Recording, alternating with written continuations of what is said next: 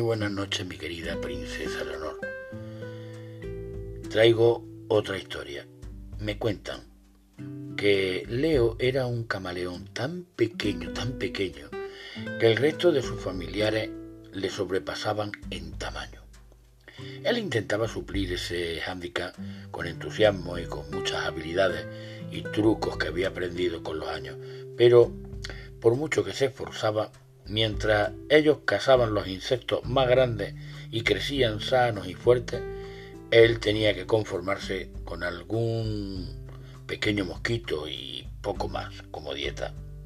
Un día de primavera se levantó muy temprano y dispuesto a cambiar su destino. Buscaría otro lugar donde hubiese menos competencia y resultara más fácil cazar cuando cuando lo necesitase.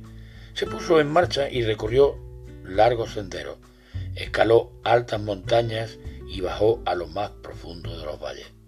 Agotado, pero jamás desanimado, llegó a un estanque de nenúfares, repleto de insectos de todas las especies. Aquello era el paraíso. Y tan feliz y plena fue su vida en aquel lugar donde, cada vez que salía a cazar, regresaba con el estómago lleno que creció, creció y creció hasta convertirse en el rey del estanque.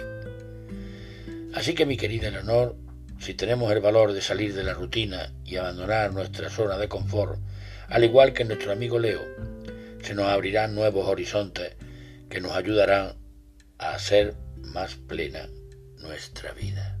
Muy buenas noches y felices sueños, mi querida princesa Leonor.